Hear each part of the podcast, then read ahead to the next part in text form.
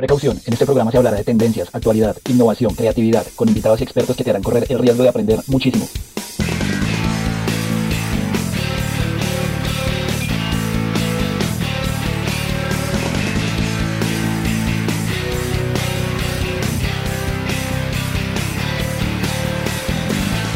En Colombia tenemos un problema bastante grande respecto a la participación electoral, ya que en cuestión de milisegundos podemos cambiar nuestra decisión de votación. Y somos muy influenciables, ¿verdad? Pero ¿podemos hacer algo al respecto? Bienvenidos. Yo soy Valentina Guevara, estudiante de Mercado y Negocios, y esto es Innovation Talks. El día de hoy nos acompaña Cristian Beltrán, a quien le gusta mucho el ejercicio, el fútbol, la UFC, por supuesto. Es una persona muy sociable y muy curiosa y de hecho suele viajar, esto es algo muy interesante porque suele viajar sin un plan concreto, sino que le gusta ir a conocer viajeros en diferentes hostales. Por su lado más académico, Cristian también es magíster, es estudiante de doctorado en psicología del consumidor y también le apasiona mucho el análisis cualitativo de los datos textuales. Entonces, pues, ¿quién mejor que él para que nos cuente un poco acerca del neuro, pues, de algunas cositas del neuromarketing, del marketing político y cómo esto nos afecta? Al inicio del programa, yo les comenté que somos muy influenciables, pero pues esto tiene su ciencia, ¿no? Entonces, ¿quién mejor que él para que nos cuente un poco acerca del marketing político y cómo esto nos afecta?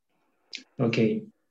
Eh, los heurísticos, la definición es, como lo estás diciendo, un atajo mental, sería la más tradicional. Quiere decir que cuando nos vemos en una toma de decisiones, lo que hacemos es en el evento más complejo tomar la decisión más simple. Ante algo muy difícil, lo que hacemos es tomar la información más fácil y con los recursos que tenemos responder a ello.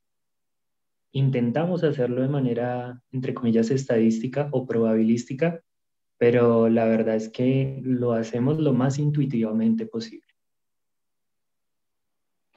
¿Y esto qué tiene que ver con el consumo? Bien, tiene que ver con el consumo en cuanto a que cuando estamos involucrados en la compra, pues vamos a querer hacerlo de la mejor manera posible, pero no vamos a tener todos los recursos para evaluar en el momento. Entonces, lo que hacemos es tomar la decisión por lo más cercano que creemos. Una de las explicaciones que doy es los porcentajes de descuentos. Casi nadie se pone a mirar con calculadora cuánto es el equivalente del porcentaje de descuento o cuando viene anidado a un 2 por 1 o más, se sienta a mirar cuánto equivale cada uno de los productos, sino que a partir de la, de la promoción toma la decisión. Entonces, estas son una de las características que decimos como hay. Hace un tiempo compré un 2 por 1 que me salió bien y vas y miras y ves otro 2 por 1 y lo sigues comprando. No evalúas el precio. ¿Y esto podría tener alguna relación con la votación? O sea, ¿cómo nos podría afectar esto?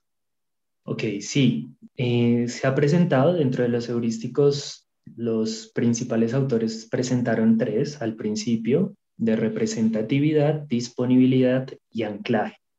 En representatividad, lo que dicen es que tú, con una categoría A y con toda la información de una categoría A, evalúas a un punto B. Entonces tú ya tienes, digamos que una formación en tu cabeza de quién es el candidato o cómo son los candidatos políticos que tú quieres. Si hay un nuevo candidato y se acerca a ese grupo de candidatos que tú quieres, lo que dicen ellos es que vas a terminar eligiendo a esa persona. Y si ves, nunca dije nada de sus propuestas ni de su información. Solo la estás eligiendo porque se parece a lo que tú tienes en tu cabeza de un candidato A esto digamos que podría tener que ver con experiencias previas o cómo es que se formaría, digamos, esta imagen. Además que tú nos estabas nombrando, digamos, tres categorías y nos comentaste la primera. Entonces, no sé si nos puedas compartir un poco más acerca de las otras dos. Sí, se podría compartir más, no, no tan aplicados a político. Eh, cuando, por ejemplo, disponemos de información de una categoría, lo que solemos hacer es mirar la categoría más que la información. Es decir, el, sesgo está en que nosotros nos centramos en lo que hay alrededor más que en evaluar la situación por su realidad. Y pues en la última un poco es que tú te fijas más en un número que en un valor. Entonces, ¿cómo así en un número que en un valor? El, número que eh, en el ejercicio normalmente se da es un número al azar y que tú te fijas más en ese, en ese número y a partir de ello tomas la decisión. Si, por ejemplo, hay algún precio bajo, tú siempre te vas a quedar con el precio bajo. Te anclas literalmente a ese precio y vas a evaluar los demás productos cercanos a, ese, a, a esos precios y siempre vas a querer pagar ese valor. No vas a estar tan dispuesto de subir de categoría en cuanto a pagar más, porque tú estás dentro de ese rango económico, por así decirlo. Cuando el rango es bajo, lo evalúas cercano a lo bajo, cuando el rango es alto, lo evalúas cercano a lo alto, independiente de si en verdad es o no el valor económico de ese producto. Ok, y bueno, digamos que retomando la idea de eh, la relación entre los atajos mentales y la política, digamos que también quisiera preguntarte si esto nos genera algún sesgo. Ok, sí, nos podría generar porque no conocemos a fondo ni nos sentamos a leer. Algunas ocasiones vemos algunos programas y a partir de la media información que nos están dando tomamos una decisión. Y esa medio información pueden ser como, yendo un poco a lo que dije antes, cercano a lo que yo quiero. Si, por ejemplo, el partido político pone un, un logotipo o un dibujo que, es, que me representa y que a mí me gusta, puede que mi elección sea por el logotipo o por el dibujo más que por sus principios. Ok, y para reducir este sesgo, ¿qué podríamos hacer? Bien, hay que hablar que la elección en la que yo me centré desde Cámara de Representantes y un poco mirando hacia la visión de Senado. Las tareas eh, de un consumidor, viéndolo desde política, es que estos dos son de un bajo involucramiento, muy bajo involucramiento. Casi nadie sabe qué hace la Cámara y ahora apenas conocemos las personas que están en el Senado. Cuando vamos a votar, y vemos el tarjetón de la cámara que tiene tres encabezados, que tiene mínimo 30 partidos, y tú no estás involucrado con la tarea, no, no tienes una afiliación política fija desde hace mucho tiempo, miras el tarjetón y empiezas a ver los logotipos. Y si no te centraste tanto en escuchar a un representante de la Cámara, lo que haces es empezar a tomar por representatividad una decisión y una decisión que es rápida. Y esa es la primera. Y puede que hayan personas que votan bien, porque de más o menos en 2018, de 18 millones, alrededor de 17 millones de personas que votaron, 14 millones votaron bien. Pero un millón y medio prácticamente votó entre nulo, blanco o no votó o más. Y acá es donde la persona dice, bueno, ¿y cómo voto? Porque solo hay una instrucción arriba que te dice, vota de esta manera. Y de hecho, cuando yo hice el experimento, la gente sigue la instrucción. Pero tú le preguntas, hey, ¿qué pasó? Porque tu voto fue nulo. Y te dice como, no, yo voté bien. Y tú empiezas a mirar el tarjetón con lo que pasó. Y una de las características es que deben tachar dentro del el cuadro y cumplen con tachar dentro del cuadro. Pero en cámara hay tres cuadros grandes y esto hace que, uno, circunscripción de la ciudad. La persona dice, me identifico con X partido, independientemente de cuál sea, y vota. Abajo dice circunscripción indígena y abajo dice circunscripción afrodescendiente. Y si por algo de disponibilidad de la información, digamos que en noticieros, hablaron de indígenas o hablaron de afrodescendientes, la persona va a mirar los encabezados y dice, bueno, ¿y por qué no votar por alguno del tema indígena o alguno del tema de afrodescendiente? y tachan muy bien dentro del recuadro X. En cada uno o en uno de los dos. Y ahí su voto ya se convierte en nulo. Y te dicen, pero yo voté bien. Si ves la X está dentro del cuadro, pero hay tres X dentro del tarjetón o dos o más.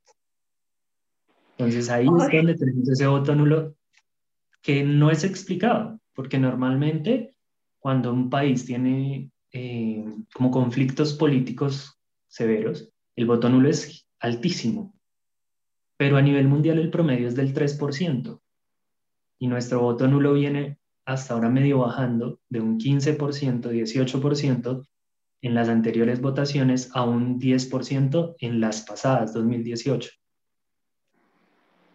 ¿qué nos podrías recomendar para poder no tener este tipo de inconvenientes a la hora de votar? Bien, la primera es que solo se debe hacer una marcación. Ok. Si yo quisiera votar por un partido y un candidato, asumir que esa es una marcación, el mismo partido, el mismo candidato. Esa sería la mayor recomendación. No cambiar de recuadros. Porque si yo digo, bueno, voy a votar por, eh, me dieron un número y tengo a alguien que, que me representa políticamente, y entonces yo marqué ese número, pero de, de reojo vi otro partido que dije, ay, también me gustaría, y marqué al otro partido, ya ese voto es nulo. Y es lo que pasa constantemente. Las personas están como que con mucha información política, están caminando hacia el lugar, eh, habla uno, habla el otro, hablaron en casa, hablaron en televisión. Toda la información disponible en ese momento es, me gusta este partido, pero también voy a votar por el que me dijeron, o, quiero votar también por este que me pareció. Terminan haciendo dos marcaciones y hasta luego, voto nulo. Ya ahí no hay nada que hacer. Entonces, es hacer una sola marcación.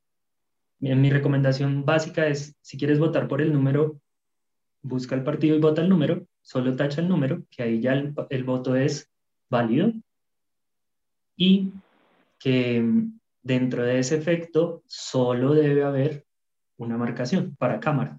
No, casi que omite, si no vas a votar por circunscripción indígena o por afrodescendientes, omítelos. Haz cuenta que no están ahí, porque si no, y si marcas alguno de ellos, ya tienes también otro botón. Bueno, y ya digamos, pasando a una sección diferente del programa, porque esto ha sido un capítulo súper express, quisiera pedirte, Cristian, que nos compartieras una frase que te haya inspirado en todo tu proceso laboral o académico y también un libro o una serie que nos quieras recomendar. Bueno, el tema de la frase me cortas, ¿no? No tenía una preparada. Mm, yo diría que la frase en parte es como un tema que mm, normalmente somos perezosos, sistema 1, y que el sistema 2 nos lleva a razonar. Entonces, que normalmente usemos el sistema 1, pero busquemos en la mayoría de ocasiones utilizar ese sistema 2. Querer siempre tomar las decisiones lo más tranquilo posibles y pensadas. Y el libro, eh, uno de los autores de, de, este campo de investigación de economía conductual es Dan Ariely con Las trampas del deseo. Muy buen libro, fácil de leer y siempre lo recomiendo. Las trampas del deseo. Bueno, eh, muchísimas gracias también a todas las personas que nos vieron, nos escucharon el día de hoy, en especial a ti, Cristian, por tu compañía. De verdad que todo lo que nos compartes ha sido demasiado valioso, demasiado útil para no cometer errores como siempre yo creo que se han cometido pues, pues por muchos años. Y también quisiera invitarlos a todos para que nos sigan viendo porque sacamos capítulos nuevos cada 15 días con temáticas también súper interesantes. Entonces hasta una nueva cápsula. Bye.